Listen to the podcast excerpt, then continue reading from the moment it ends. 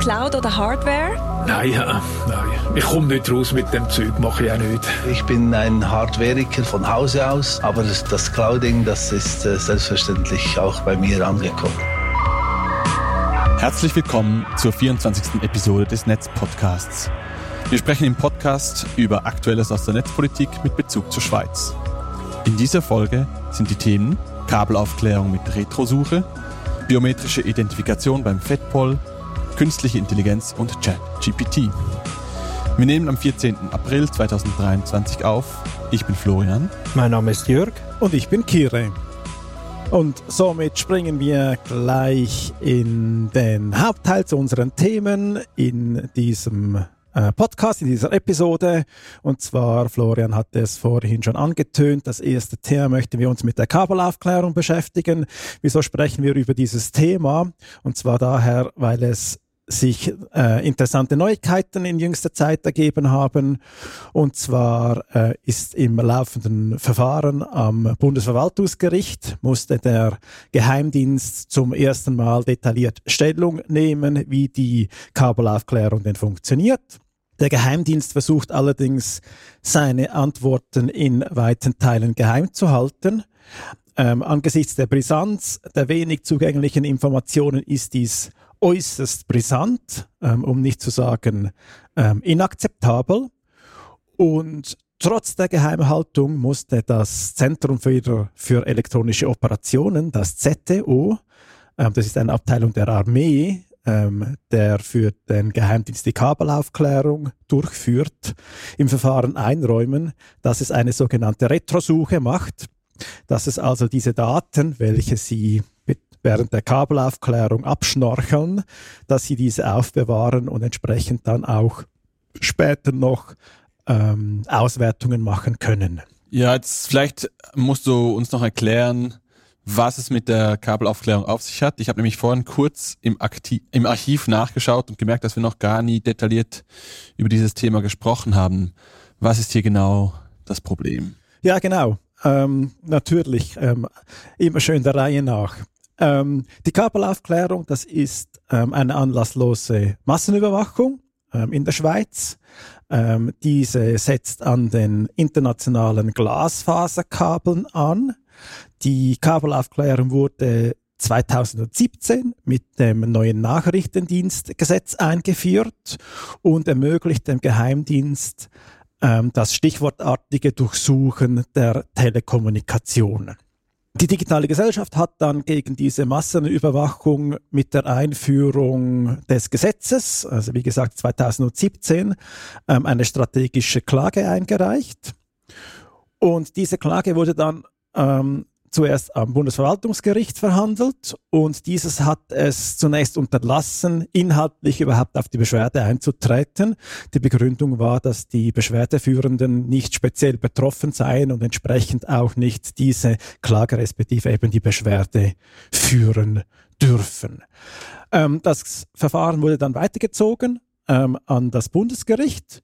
Und das Bundesgericht hat dann dem Rekurs vollumfänglich und auch mit deutlichen Worten ähm, gut geheißen und das Verfahren an das Bundesverwaltungsgericht zurückverwiesen. Also dass dieses jetzt ähm, inhaltlich die Kabelaufklärung prüfen muss und damit auch prüfen muss, ähm, ob die äh, diese Kabelaufklärung die Grundrechte der betroffenen Personen verletzt und letztlich, um ähm, einen wirksamen Grundrechtsschutz sicherzustellen, ähm, diese allenfalls auch einstellen muss. Also das ist jetzt ein guter, äh, sinnvoller und auch klarer Auftrag, den das Bundesgericht zuhanden des Bundesverwaltungsgerichts formuliert hat.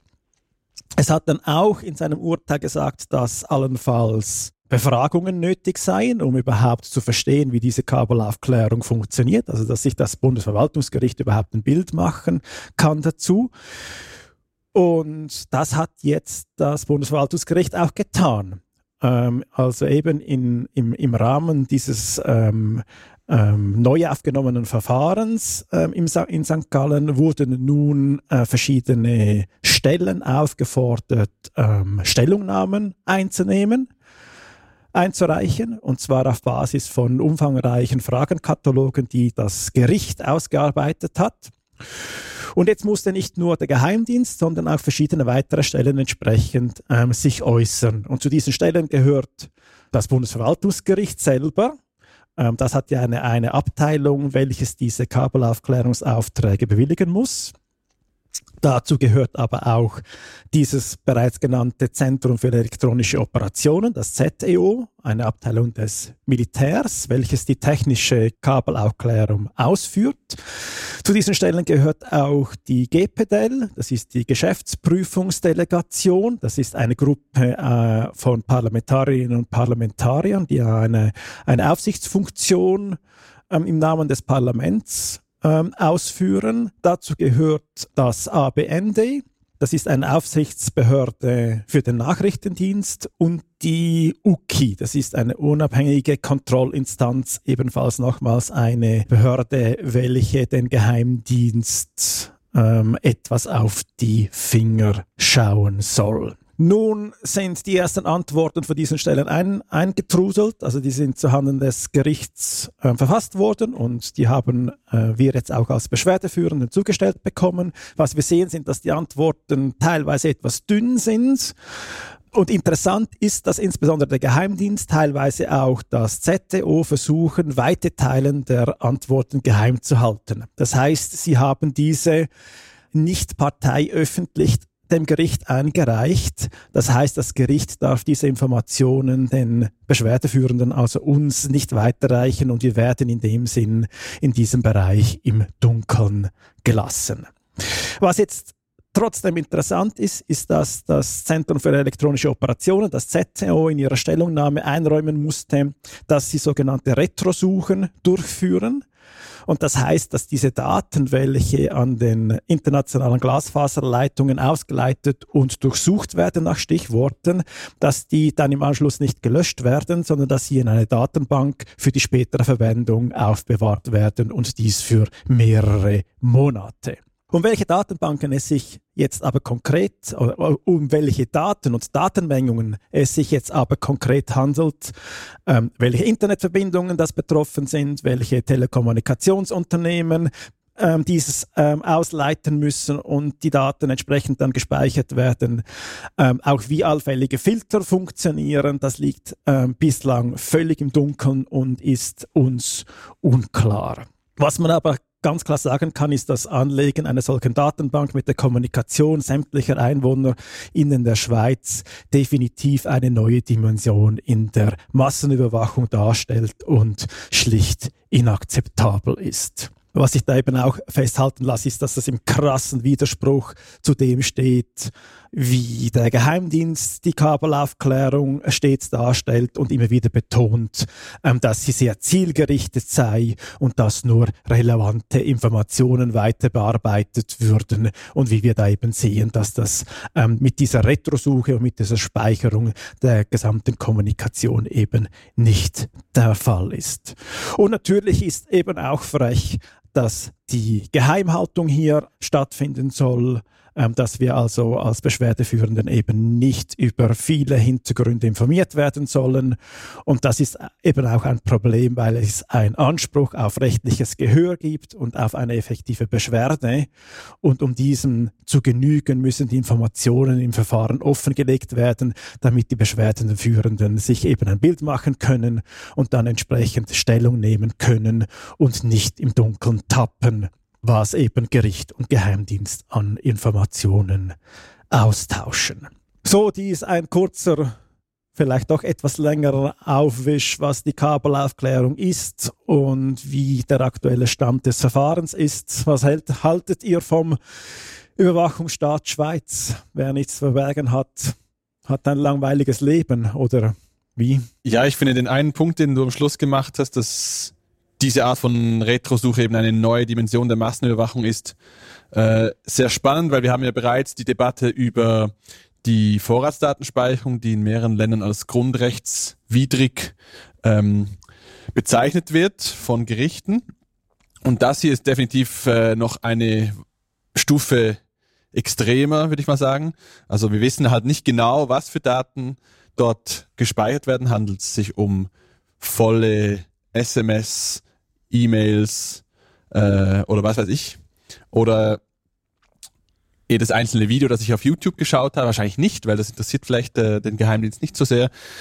Äh, darum muss dringend irgendwelche Aufklärung stattfinden, was, wie dieses System funktioniert und wie weit die Behörden oder der Geheimdienst in diesem Fall in das Privatleben von Menschen eindringen kann. Ja, also vielleicht, um sich nochmals etwas zu vergegenwärtigen, wie die Kabelaufklärung dann mindestens potenziell und in uns, unserer Vorstellung funktioniert. Und wir sind mit unseren Vorstellungen bis jetzt ähm, auch, auch nicht so falsch gelegen oder daneben gelegen. Aber es ist wie klar, dass natürlich nicht sämtliche Kommunikation, die über die internationalen Glasfasern laufen, ähm, dass die nach erstens nach Stichwörtern überhaupt durchsucht werden und dann sicher auch nicht in diesen Datenbank abgespeichert werden, sondern es wird im ersten Moment natürlich darum gehen, ähm, wenn dann so ein, ein Mirrorport zum Beispiel jetzt ähm, besteht äh, an, an, an, an einer ähm, Glasfaser, wo eben der Datenverkehr ausgeleitet wird, dass der Geheimdienst da natürlich, und das ist noch vor Ort beim Provider, versucht, möglichst schnell, möglichst viel Traffic loszuwerden. Also das heißt, man möchte nicht jeden Stream und jedes Video mehrfach überhaupt in dieser Datenbank haben, sondern überhaupt nicht, weil da, da reichen ja die Metainformationen, dass jetzt irgendwie von Anschluss X dieses Video, dieses Stream konsumiert wird und damit man die Datenmengen möglichst schnell, möglichst eindampfen kann, weil alles das, was ja dann übrig bleibt, das wird ja dann zum Zentrum für elektronische Operationen der Armee übertragen. Und wenn man das nicht möglichst schnell, möglichst ähm, verkürzen, verkleinern würde, dieser, dieser ähm, Datenverkehr, würde das ja im Umkehrschluss heißen, man würde die Kapazität der internationalen Glasfasern verdoppeln und würde all diesen Verkehr zum ZTO leit leiten. Das würde ja in den Daten ertrinken. Also das heißt, die Technik besteht natürlich, dass man das möglichst schnell rein vom Volumen her klein macht, aber natürlich einfach das Relevante, da wo wirklich die Kommunikation, äh, der Informationsaustausch stattfindet, dass man das dann beim ZEO hat und dann entsprechend mit den Suchstichwörtern absuchen kann. Aber das ist dann auch wieder das Relevante und auch genau das, was dann in dieser Datenbank landet und für ein paar Monate aufgezeichnet wird. Bei dieser Thematik kommt mir immer wieder ein Film äh, äh in den Sinn, der mir sehr gefällt, Das Leben der anderen. Eine, ja nicht eine Doku, aber eine Darstellung aus der Zeit der äh, ehemaligen DDR und für Leute, die im neuen Zeitalter geboren worden sind, ist es durchaus ein Film, sehenswert, weil damals war Informationsbeschaffung extrem schwierig personalaufwendig. Und dann hat man versucht, aus allem, das man ergattert hat, noch das letzte Quäntchen Information rauszudrücken. Und jetzt haben wir genau das, hast du vorher gut beschriebene gegenteiligen Ansatz. Informationsbeschaffung ist heute trivial.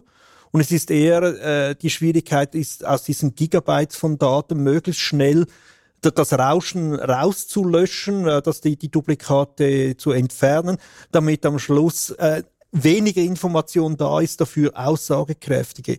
Und das Problem ist natürlich, viele von unseren Gesetze und auch gewisses Denken in, in, in der Strafverfolgung, in der Spionage, in der Politik sind noch nach dem alten Denken und noch nicht auf das Neue ausgerichtet. Und da, da, da kommen wir am Laufmeter an Probleme ran. Das wird vielleicht danach nochmal zur Sprache kommen in meinem Teil. Weil gewisse Begriffe, die gibt es in unseren Gesetze gar noch nicht, die heute jetzt angewendet werden. Gibt es noch etwas, was man ergänzen möchte dazu?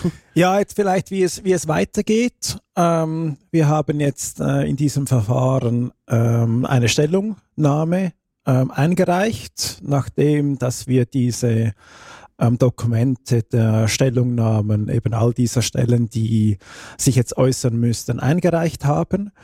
Und jetzt natürlich eben insbesondere bemängelt, dass es hier so äh, eine Art äh, Geheimjustiz gibt, also dass viele Informationen eigentlich nicht den Beschwerdeführenden äh, zur Verfügung stehen und dass wir uns dann natürlich auch nicht wirklich ähm, zu diesen Vorgängen äußern können, wenn dies, wenn dies so, so bleibt. Also das wurde jetzt sehr stark äh, kritisiert. Und das geht jetzt in die nächste, in die nächste Runde mit den, mit den Schriftenwechseln. Und wir konnten auch noch zusätzliche Fragen stellen. Fragen, die das Gericht nicht gestellt hat und jetzt nochmals ergänzend zu diesen Antworten ähm, aus den St Stellungnahmen und entsprechend einbringen. Und das wird wahrscheinlich noch das eine oder andere Mal hin und her gehen, ähm, dieser Schriftenwechsel, bis es dann ein Urteil am Bundesverwaltungsgericht in St. Gallen gibt. Und das wird dann ziemlich sehr sicher auch ans Bundesgericht dann weitergezogen, welche Partei auch immer obsiegen wird. Ja, dann würde ich sagen, gehen wir, nächst, gehen wir weiter zum nächsten Thema. Wir bleiben gleich beim Staat. Und zwar beim Bundesamt für Polizei, genannt FEDPOL. Dieses will ihr automatisiertes Identifikationssystem für Fingerabdrücke erneuern. Dabei soll ab 22, 2022 nicht nur Fingerabdrücke und Handflächen in der Fahndung und Ermittlung automatisch abgeglichen werden können, sondern auch Gesichtsbilder. Gesichtserkennung sei das aber nicht. Und auf diese Frage kommen wir dann später nochmal zurück und können noch en Detail diskutieren, was es genau bedeutet. Vielleicht noch kurz zur Erklärung dieses Systems. Seit äh, 2016 hat das FedPol ein System, oder wahrscheinlich auch schon vorher, aber das aktuelle System läuft seit 2016. Und damals verzichtete man noch auf die Integration von sogenannten Gesichtsbildabgleichen, weil die Kosten angeblich zu hoch waren. Jetzt soll das geändert werden, weil das aktuelle System ausläuft und 2026, also zehn Jahre nach der nach dem Start erneuert werden soll. Mit diesem neuen System des FedPol könnten dann Bilder von verdächtigen Personen, zum Beispiel von einer Überwachungskamera am Tatort, mit bereits gespeicherten erkennungsdienstlichen Bildern abgeglichen werden. Also es gibt eine Datenbank mit Leuten, die bekannt sind, ähm, und dann wird ein Abgleich gemacht und geschaut, welche dieser Personen in der Datenbank kommen in Frage und dann schaut noch eine Polizistin und ein Polizist über diesen Abgleich und wählt vielleicht die drei, vier wahrscheinlichsten Personen aus und dann wird weiter gefahndet. Andere Bildquellen zur Identifikation, wie zum Beispiel aus den sozialen Medien oder aus der, einer Ausweisdatenbank, dürften dann nicht angezapft werden. Und einfach noch zur Veranschaulichung der Dimension dieses Systems. Bereits heute gibt es rund 340.000 Abfragen von Fingerabdrücken und Handflächen im bestehenden System pro Jahr. Das Ganze kostet natürlich auch etwas. Und zwar äh, die Erneuerung und die Ausstattung mit modernster Identifikationstechnologie soll rund 27 Millionen Franken in der Beschaffung und dann rund 6 Millionen Franken pro Jahr im Betrieb kosten. Mittlerweile ist also, mittlerweile ist also offensichtlich der Nutzen von solchen Systemen äh, gestiegen. Also die Technologie ist so ausgereift, dass es sich offenbar lohnt, dafür in die Tasche zu greifen. Und entsprechend spricht der Bundesrat in, der Medien, in einer Medienmitteilung auch davon, dass, Zitat, die Erfolgsquote und die Zuverlässigkeit von sogenannten Gesichtsbildabgleichen deutlich besser als früher sei. Jetzt interessanterweise betont der Bundesrat dabei, und ich zitiere, es handelt sich dabei nicht um ein System der Gesichtserkennung, denn diese ist in der Schweiz gesetzlich verboten. Diese Erklärung ist äh, ziemlich erstaunlich und auch ein bisschen abenteuerlich, finde ich. Und zwar würde, vielleicht noch zur Erläuterung, im System würden diese Gesichtsbilder von gesuchten Personen, Zitat, nicht automatisch und in Echtzeit mit Überwachungskameras abgeglichen. Das bedeutet für den Bundesrat offenbar, dass es keine Überwachung mittels Gesichtserkennung gäbe, weil es dafür auch in der Schweiz keine gesetzliche Grundlage gäbe. Da möchte ich jetzt gerne vielleicht noch, bevor wir dann später noch über die Begrifflichkeiten äh, diskutieren, kurz etwas genauer darauf eingehen, weil es gibt da einige Rätsel, die sich mir auftun in dieser Argumentation. Zum einen gibt es in der Schweiz meines Wissens kein Verbot für Gesichtserkennung. Im Gegenteil, die, die Kampagne Gesichtserkennung stoppen von der digitalen Gesellschaft, von Amnesty International und von Algorithm Watch versuchen ja genau das gesetzlich zu verankern. Und wir haben in der 14. Folge, glaube ich, schon mal über dieses Thema gesprochen. Der Bundesrat ist offenbar auch dieser Meinung, weil in einer Antwort auf eine Interpellation von Grünen Nationalrat Balthasar Glättli aus dem Jahr 2021 schreibt er, Zitat, ein absolutes Verbot oder von Moratorium von Gesichtserkennung auf Bundesebene steht nicht auf der Tagesordnung. Weitergehende kantonale Regelungen sind dem Bundesrat nicht bekannt. Also haben wir hier gleichzeitig ein gesetzliches Verbot angeblich in dieser neuen äh, Medienmitteilung und aber ein absolutes Verbot steht nicht auf der Tagesordnung. Das ist irgendwie schräg. Tatsache ist zudem, dass der Bundes, äh, dass das der Geheimdienst und die Polizei in der Schweiz Gesichtserkennung bereits heute nutzt. Also ein Verbot ist offensichtlich nicht ähm, in Kraft. Das hat nämlich das SRF Anfang 2022 recherchiert. Wobei es hier auch äh, Fragen gibt, weil es eigentlich eine gesetzliche Grundlage bräuchte für diesen Einsatz von Gesichtserkennung bei der Polizei, die es aber nicht explizit gibt. Entsprechend wird der Einsatz von Gesichtserkennung von manchen RechtsexpertInnen als illegal eingestuft, da es im Strafprozess eine rechtliche Grundlage für alle Ermittlungsmethoden braucht, die zum Einsatz kommen. Und für Gesichtserkennung gibt es diese eben nicht, im Gegensatz zur Identifikation von Fingerabdrücken oder DNA-Analysen. Und gemäß dieser Argumentation wäre sie dann auch im Strafprozessrecht nicht erlaubt. Jetzt für mich klingt diese ganze Argumentation um das angebliche Verbot von Gesichtserkennung etwas abenteuerlich. Wie seht ihr das? Seid ihr ähnlich verwirrt wie ich? Ja, also es ist natürlich schon so, dass ähm, die Gesichtserkennung oder die biometrische Identifikation, dass diese nicht explizit verboten ist. Aber natürlich, du hast es ja auch schon angetönt, wenn Behörden eine solche ausführen möchten, dass sie eine rechtliche Grundlage haben müssten und die gibt es nicht. Ähm, und zudem ähm, steht ja dann auch noch das Datenschutzgesetz da, welches dann bei der Bearbeitung von biometrischen Daten auch nochmals etwas höhere Hürden ähm, legt. Und aus dieser Argumentation heraus sagt der Bundesrat, Gesichtserkennung ist verboten. Oder aber eben, es ist nicht erlaubt, weil es kein, keine gesetzliche Grundlage gibt. Was halt aber, und das hat ja eigentlich die Geschichte immer wieder gezeigt, Behörden und Umstände nichts davon abhält, Techniken einzusetzen, auch wenn es noch Klammerbemerkung noch keine gesetzliche Grundlage gibt, sei das im Testbetrieb, sei das, weil man denkt, man hätte eine gesetzliche Grundlage, weil man ja einen Auftrag hat, um Straftaten aufzudecken und dann entsprechend ja die, die, die, die technischen Möglichkeiten eigentlich die Realität widerspiegeln. Also man geht dann sehr oft einfach mit der Technik mit und legt sich dann mal wie zurecht, dass man eigentlich eine eine rechtliche Handhabe hätte. Und wenn sich dann herausstellt, sie fehlt halt noch, dann ist sehr oft dann der Schritt dazu, dass man dann sagt, gut, und jetzt schaffen wir eine explizite Rechtsgrundlage und dann, und dann ist das Ganze dann eigentlich in die, in die Praxis überführt. Also das ist jetzt also der aktuelle Stand, was die rechtliche Situation der ähm, identi biometrischen Identifikation betrifft. Aber für mich klingt das jetzt so ein bisschen so, als ob sich der Bundesrat mit dieser Argumentation so ein bisschen selber entlarvt, weil diese Maßnahmen finden statt und gleichzeitig schreibt der Bundesrat explizit, dass Gesichtserkennung verboten ist. Es, es, ist tatsächlich ein bisschen schwierig, weil, also einerseits fordern wir auch immer wieder Gesetze, die technologieneutral sind. Und dann würde man sagen, ja, Videokameras kennen wir und das sind jetzt einfach die modernen Videokameras. Und dann ist natürlich auch äh, die Frage wieder, was versteht man genau darunter? Und das ist wahrscheinlich ein Teil, du hast es angetönt. Also Gesichtserkennen nehmen wir mal die harmloseste Variante. Das ist das, was meine Kamera macht, damit sie weiß, auf was sie fokussieren muss. Also sie erkennt ein Gesicht.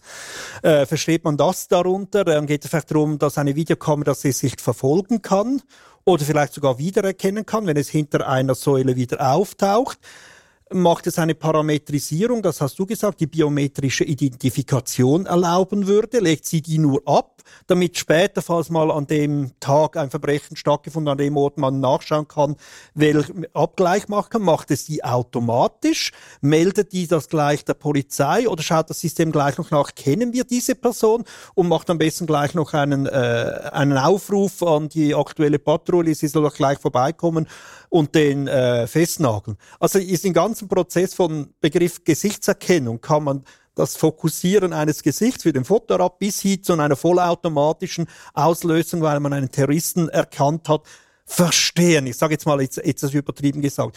Und jetzt verstecken sich vielleicht gewisse Leute genau hinter dem Bereich an Gesichtserkennung, der für sie am besten passt. Ja, es geht ja noch eins weiter. Das FedPol sagte, wir machen ja gar keine Gesichtserkennung, sondern wir machen Gesichtsabgleich. Und das wäre wahrscheinlich der zweite, dann nach der Parametrisierung, dass die Kamera hat das Gesicht parametrisiert, Augenabstand oder was auch immer.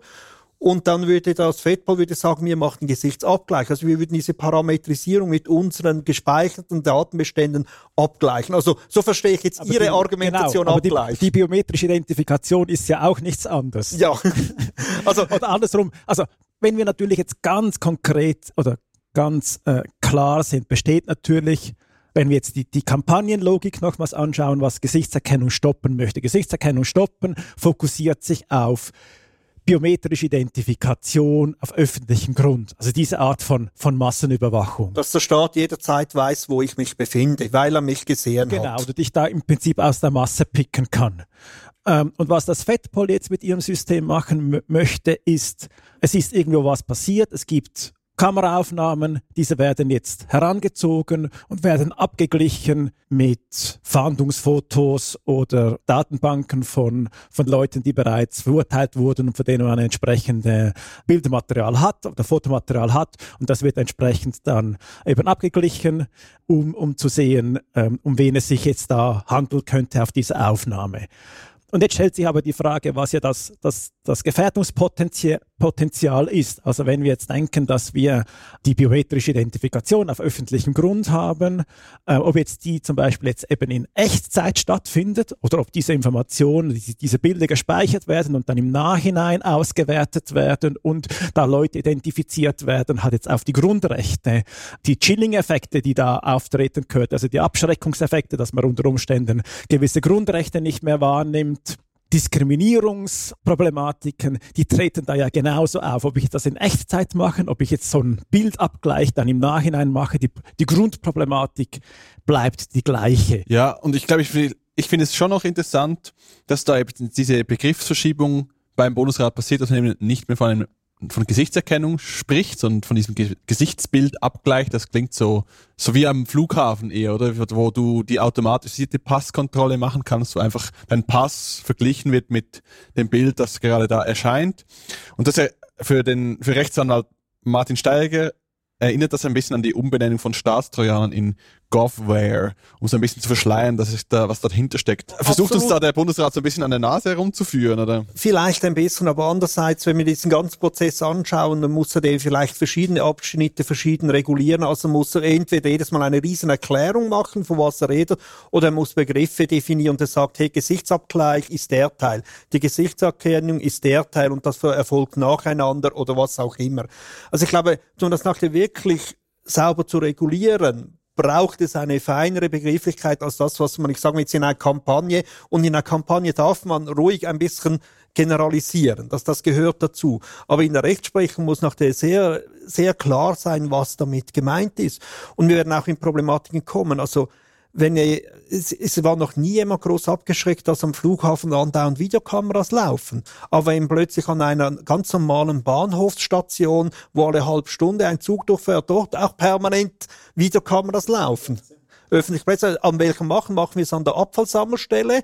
Äh, ist das dort okay? Aber im Park beim Brunnen, wo alle einfach nur chillen wollen, äh, dort, also irgendwo müssen wir an die Begrifflichkeit kommen, wo ist es überhaupt erlaubt und wenn ja, in welcher Dosis? Ich glaube aber auch, dass, dass dieser Begriff der Gesichtserkennung, der ist jetzt angekommen in der Bevölkerung. Also diese Kampagnen, die da eben sagen auch, das ist etwas brandgefährliches, was da passiert, eben insbesondere auf öffentlichem Grund, dass das, das zieht. Das ist super. Sonst hätten sie keine Veranlassung gehabt, jetzt eine neue Begrifflichkeit zu, zu suchen. Weil auch die Kampagne, die spricht ja in ihren Papieren nicht von Gesichtserkennung, sondern da geht es immer um biometrische Identifikation, um eben genauer zu sein, um eben genau. präziser zu sein. Also Gesichtserkennung ist der thematische Überbegriff, mm. den man für die Schlagzeile und die Front benutzen kann, aber wenn man genauer wissen will, über was man spricht, muss man schon genauer erklären, welchen Abschnitt das man meint. Aber ich denke, es ist schon wichtig, das nicht einfach durchgehen zu lassen. Nein. Weil, weil nur weil man jetzt äh, wenn der, wenn, die, wenn der Bundesrat jetzt eben einen neuen Begriff einführt, der so ein bisschen weniger äh, problematisch klingt, weil man gemerkt hat, dass der, der Begriff der Gesichtserkennung so ein bisschen verbrannt ist, ähm, heißt es noch lange nicht, dass äh, die Maßnahme, die hier ge getroffen wird oder die, die, die Verwendung von einer Technologie völlig unproblematisch ist. Also ich denke, da muss man immer noch genauer hinschauen. Ja, ja, also keine semantischen Tricks seitens der Behörden, da bin ich schon deiner Meinung, dass sie sie langsam feiner aufdröseln müssen damit sie nachher vor Gericht auch das Ganze funktioniert. Das ist meiner Meinung nach aber auch korrekt. Und das, da müssen wir halt auch als Bevölkerung, als digitale Gesellschaft äh, dazulernen und aktiv mitmachen bei der Definition dieser Begriffe und der Erklärung dieser Begriffe. Ja, wie ist jetzt eigentlich der Stand? Das ist beschlossene Sache. Ich denke ja, das ist ähm, äh, meines Wissens eine Ausschreibung, die jetzt äh, vom Parlament auch legitimiert wurde. Ich, das ist Bundesrat, oder? Das ist Bundesrat, ja. Der ruft mich nicht an. Ruft er dich nicht noch, an? Noch nicht, nein. Okay. ja, ich würde sagen, wenn wir von Begrifflichkeiten sprechen, sprechen wir noch ein bisschen mehr über Begrifflichkeiten, nämlich über künstliche, künstliche Intelligenz. Künstliche Intelligenz und ChatGPT, ja, da kommen wir zum dritten großen Thema. Und ja, das Verstehen von Begriffen ist eigentlich eine gute Überleitung. Was versteht eine künstliche Intelligenz wirklich? Ich nehme an, ich habe das mitbekommen, in den letzten Wochen ist die sind die neuen Meldungen rund um KI oder AI äh, explodiert. Es gibt immer neue Tools, die neueste Version in GPT Modell 4 etc. Äh, es wird alles Mögliche ausprobiert. Und die Frage ist natürlich wirklich, wo stehen wir und wohin wird uns das führen? Und eben das Verstehen von Begriffen ist äh, eine Frage, weil das wurde auch schon in verschiedenen Artikeln äh, gut geschrieben. Das aktuelle Modell das, das am meisten genutzt wird, äh, das sind statistische Modelle, die in erster Linie das nächste Wort versuchen zu erraten. Und das, äh, als Konsequenz kommt dann irgendwo ein Satz raus, weil wenn kein Satz rauskäme, wären wir Menschen unzufrieden und würden das System in dem Sinne abstrafen und dann lernt es, hey nein, es muss die Dinge so formulieren, dass es uns Menschen gefällt. Und das ist, äh, sind statistische Modelle und da ist ein Verständnis über das, was wir vorher gesprochen haben, intrinsisch nicht vorhanden. Das wird mehr oder weniger äh, simuliert über ein sehr allgemeines Modell, das sich selber optimiert. Aber es ist erstaunlich, was ein solches äh, ja, dummes Modell äh, für intelligente Antworten erzeugen kann oder auch für äh, künstlerisch schon fast wertvolle Bilder. Das ist dann der nächste Punkt, wo auch gewisse reklamieren, ja, das hat ja keinen Wert, es ist von einer Maschine erzeugt, das hat von unseren Bildern gelernt und kopiert jetzt einfach ein bisschen besser als, als ältere Systeme. Und das ist jetzt wirklich die Frage, wo sind wir da? Wir haben in den Show Notes einen Artikel verlinkt, wo hat, und ich möchte mal kurz dort den, den Head zitieren. Künstliche Intelligenz könnte die menschliche irgendwann überflügeln. Manche halten das für Science Fiction. Einige Forscher sehen erste Anzeichen dafür schon in GPT-4. Und falls ihr auch bemerkt habt, es gab letzthin vor drei, vier Wochen äh, einen Brief, der international viel äh, Wirbel aufgeworfen hat, von viel unterzeichnet wurde, wo es äh, aufgefordert wurde, dass die Welt einen Marschhalt machen sollte für sechs Monate, keine Systeme nutzen, die besser als GPT 3.5 war es, glaube ich, dort äh, einzusetzen, soll auch nicht weiterentwickeln und dafür sorgen, dass man die Zeit nutzt, um sich ein bisschen grundlegende Regeln, wie wir zu KIs stehen, äh, entwickeln sollte. Verhaltenskodex, weil sie befürchten, ja, die, die einen befürchten schon fast Weltuntergangsszenarien im Stile von äh, Skynet aus der Terminator-Serie. Ich wurde auch angefragt, äh, ob ich den unterschrieben habe. Ich habe mir dann den Brief durchgelesen und musste aus politischer Sicht sagen, ähm, es ist ein bisschen naiv, jetzt einfach mal so aus einem Brief heraus zu sagen, so, und jetzt machen alle sechs Monate Pause und dann haben wir Lösungen. Also erstens mal gibt es niemand, der so einen, so einen, einen äh, Stop äh, verfügen könnte, der kontrollieren könnte, dass es ginge und dass die Welt äh, in sechs Monaten hier eine Lösung bekommt. Das, also wir haben noch andere Probleme, wo wir seit Jahrzehnten dran sind, Klimaerwärmung, äh, wir haben jetzt wieder Kriege in Europa etc. Da wäre es schon fast naiv, wenn wir zu dem Thema in sechs Monaten eine Lösung finden. Ja, auf der anderen Seite ist es auch nicht so, dass da nichts passieren würde in dieser, in dieser Hinsicht. Also insbesondere die, die EU ist daran, ein sehr umfangreiches Regelwerk oder Gesetzeswerk ähm, in, zu, di zu diskutieren und in Kraft zu setzen, ähm, das ja sich diesen, diesen Fragestellungen annimmt. Ähm, also das könnte jetzt auch ja eine Forderung sein, dass man sich möglichst auch international irgendwie dieser Debatte anschließt und entsprechende Regelwerke unterstützt und das auch in nationale Gesetzestexte um, ummünzen würde. Und genau, ich, habe ich dann auch gefragt, diese sechs Monate, woher kommen diese sechs Monate? Also ist ja auch, wir nehmen einfach mal was, damit wir was haben. Wir haben, wir wissen es nicht besser, also nehmen wir einfach mal sechs Monate. Ja, das, Genauso habe ich das auch gesehen. Und ja, diese Regelungen wird es brauchen. Wir müssen lernen, mit dieser Technik umzugehen, wo wir sie einsetzen wollen. Und das ist natürlich jetzt auch ein Problem. Also es gibt eine riesige Bandbreite. Ähm, also man kann eine KI sehr spezifisch auf einen bestimmten Anwendungszweck optimieren. Äh, das hat zum Beispiel jetzt die, der Kanton Zürich gemacht, in einem ganz kleinen Thema. Wenn der Kantonsrat Anfragen an die Regierung stellt, ist immer die Frage, welches Departement soll das jetzt beantworten? Und sie haben jetzt eine kleine KI darauf trainiert, das herauszufinden. Also ein bisschen die Administration zu vereinfachen. Und ich sage jetzt mal, ein kleines Gebiet, im schlimmsten Fall geht der Brief an die falsche Adresse und muss nochmal umgeleitet werden. Das, das ist absehbare Folgen und man kann es klarer einen Rahmen sehen. Und, und wie wir bei verschiedenen Sportarten im Fußball braucht es andere Regeln als im Volleyball, aber sie sind verständlich. Aber das Problem von ChatGPT und Kohorten ist natürlich, dass sie ohne einen inneren Zweck aufgesetzt wurden. Man kann sie für alles gebrauchen. Und ich bin ein fleißiger YouTube-User und da, da sprießen nur so die Videos, die Ideen präsentieren, was man mit einer AI machen kann äh, sei das jetzt irgendwelche äh, Häuser zu designen, die man nach als Architekt wieder ausformulieren muss, damit auch die Elektrik stimmt. Das können sie noch nicht. Aber mal so Ideen, wie es aussehen könnte, da hat natürlich diese äh, KI äh, äh, äh, das ganze Internet als, als äh, nicht Refugium, als Ressource zur Verfügung, was man alles anzeigen könnte. Oder jemand anderes nicht gesehen habe, der nimmt jetzt Fachartikel, gibt sie einer KI und sagt er, hey, mach mir eine Umformulierung dieses Artikels, also so, dass man den Urheber nicht mehr erkennen kann. Und dann äh, macht er daraus ein Video und versucht natürlich so äh, Abonnenten und schlussendlich Werbeeinnahmen zu generieren. Und äh, also es gibt unterdessen wirklich, es ist extrem schön zu sehen, wie das Kreativität bei den Menschen auslöst. Aber es ist natürlich auch die Frage, äh, kreativ zu Guten oder zum Schlechten. Ja, ich möchte vielleicht da auf einen Artikel äh, aus der Republik noch hinweisen, wo es genau um diese Frage ging. Und da gab es ein schönes Beispiel, was eben auch für gefährliche Sachen dann vielleicht herauskommt, weil solche Chatbots werden ja mittlerweile auch einfach als Hilfe zum Beispiel verwendet. Ich brauche Hilfe beim Schreiben eines Artikels oder äh, ich habe folgendes Problem, was würdest du mir raten? Und weil es halt eben nicht ein, ein äh, Ding ist, das die Welt versteht, sondern es ist ein Ding, das schöne Sätze formulieren kann, die uns überzeugen, kommt dabei einfach gut klingender Bullshit raus, offenbar.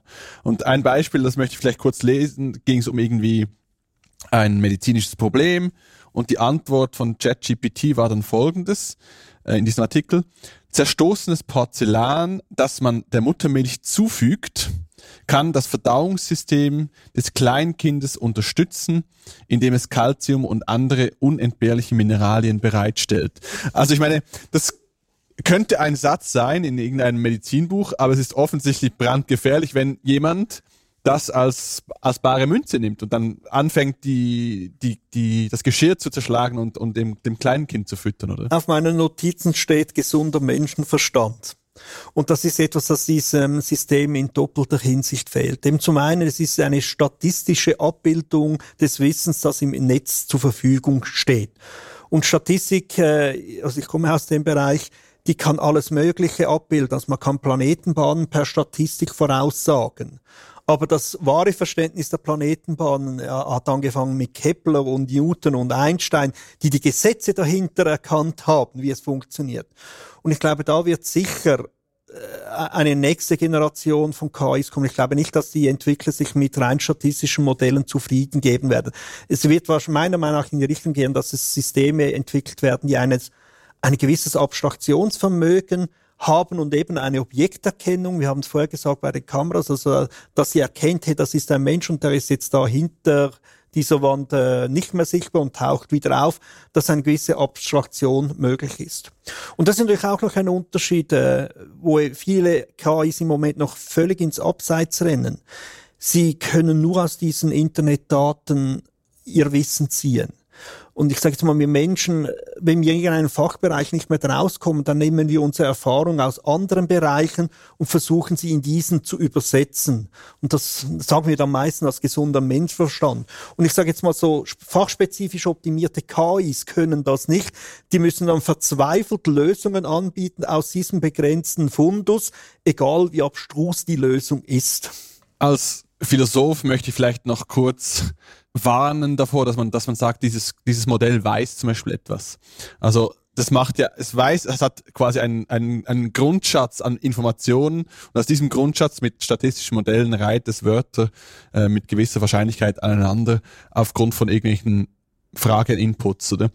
Aber Wissen ist ja, das, das hat ja keinen Wahrheitsanspruch, dieses Zeug. Das ist einfach quasi wie, ich, es gab mal ähm, ein Postmodernismus-Generator, das war so vor, ähm, vor 15 Jahren war das so ein, ein Ding, dass man postmodernistische Aufsätze generieren konnte. Und das war offensichtlicher Bullshit, der halt einfach so klang wie Leute wie Foucault schreiben zum Beispiel. Oder? Und ich vergleiche das ein bisschen mit dem, oder?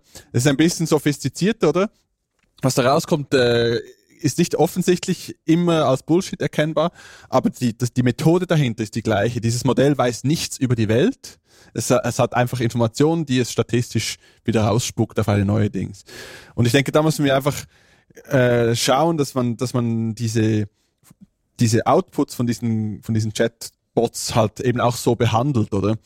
Und es gab ja da auch diese eine äh, Move von Italien, das einfach zu verbieten. Vielleicht könnten wir darüber noch kurz sprechen und das einordnen. Ja, genau, das ist jetzt gerade jüngst ähm, passiert, dass die Datenschutzbehörde in Italien die Anwendung ChatGPT verboten hat. Sie führt ähm, hier drei Gründe an. Ähm, der eine Grund ist, dass nicht für die Benutzer und die Benutzerinnen nicht klar ist, äh, was mit den Personendaten passiert, ähm, die, in der die in der Interaktion mit dem Bot äh, preisgegeben werden, also wie die verarbeitet äh, werden, wofür die äh, weiterverwendet werden.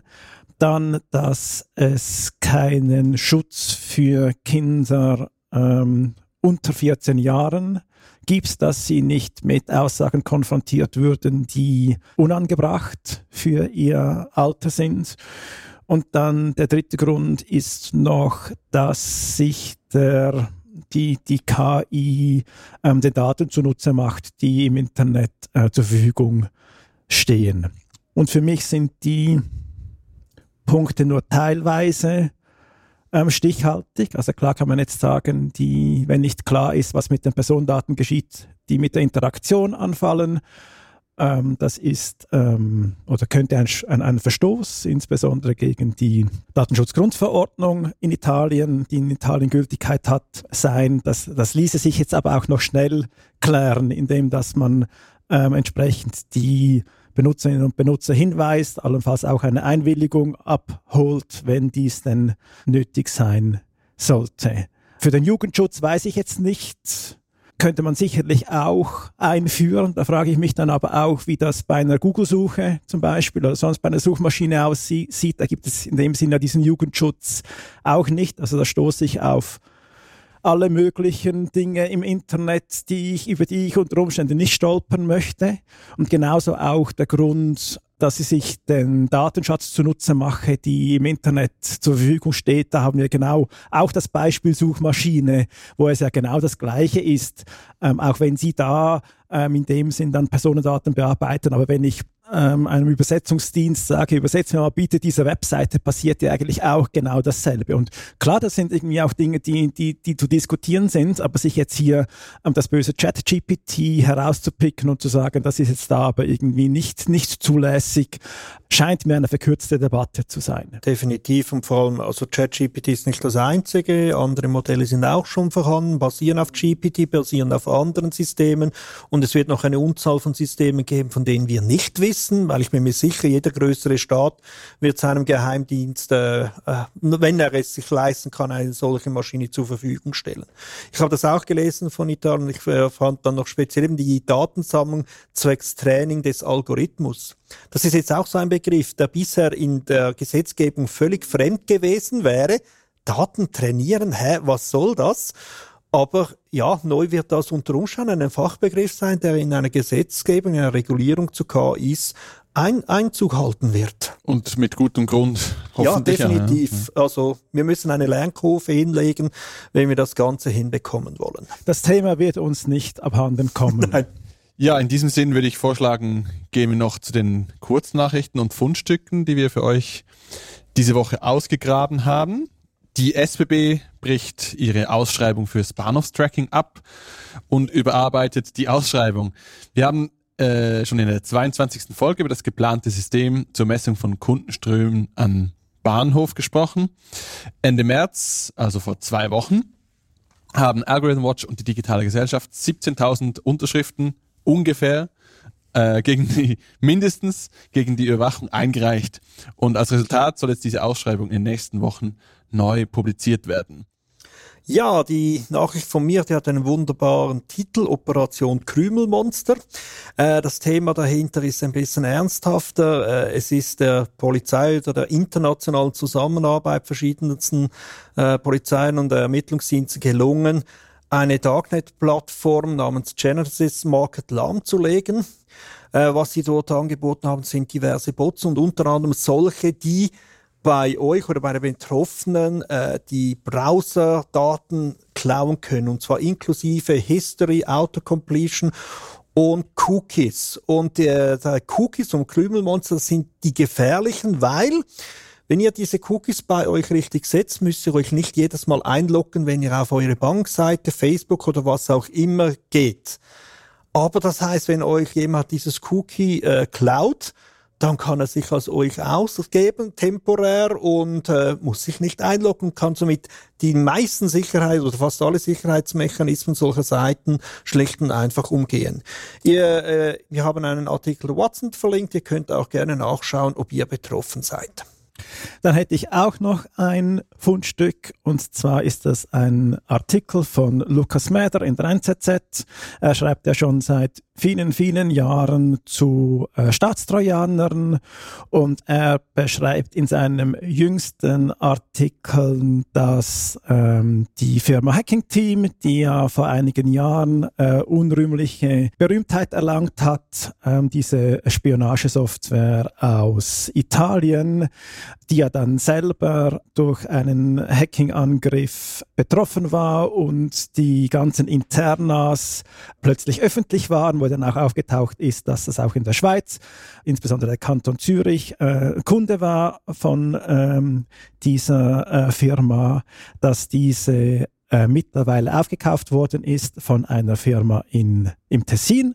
Das heißt jetzt, dass ähm, eine von diesen Spionagesoftware Staatstrojaner-Anbieter eine Mutterfirma in der Schweiz hat. Dann kommen wir zu den Veranstaltungen. Ich möchte auf den kommenden netzpolitischen Abend aufmerksam machen, vom kommenden Donnerstag, 20. April 23. Das Thema ist digitale Selbstverteidigung, ein Irrweg. Das ist bewusst provokativ gewählt von Chris Bühler, weil digitale Selbstverteidigung ist etwas, was die digitale Gesellschaft immer wieder proklamiert und alle darauf aufmerksam macht. Hey, achtet darauf, dass ihr euch selber verteidigen könnt. Er will aber darüber sprechen, ob das wirklich der sinnvollste Ansatz ist, ob, er, ob es nicht mehr oder auch anders auch braucht. Ich finde, das ist eine sehr spannende Thematik, wenn man uns selber mal äh, richtig hinterfragt. Äh, wie gesagt, 20. April 23, Donnerstag ab 19 Uhr im Karl der Große in Zürich. Äh, mehr Infos auf digitale-gesellschaft.ch. Dann hätte ich noch einen Hinweis in eigener Sache. Und zwar betreibt die digitale Gesellschaft seit vielen Jahren sichere und privatsphärefreundliche DNS- und Tor-Server. Diese tragen einen wesentlichen Beitrag zu einem freien Internet bei. Äh, so gehört die digitale Gesellschaft seit jeher zu den größten AnbieterInnen von Tor Exit Notes. Der Betrieb dieser Server ist nicht gratis. Diese kosten ungefähr 4000 Franken im Jahr. Und um den Betrieb für die kommenden zwei Jahre sicherzustellen, läuft aktuell ein Crowdfunding. Ihr findet dieses auf der Webseite der digitalen Gesellschaft, also digitale-gesellschaft.ch und ähm, könnt hier eine Spende machen, so ihr denn dies unterstützen möchtet. Interessant ist noch, dass das Crowdfunding ein eigenes Tool verwendet. Es äh, kommt also ohne Crowdfunding-Plattform aus und sammelt so nur die absolut notwendigen Daten. Für alle Spenden sei hier bereits gedankt.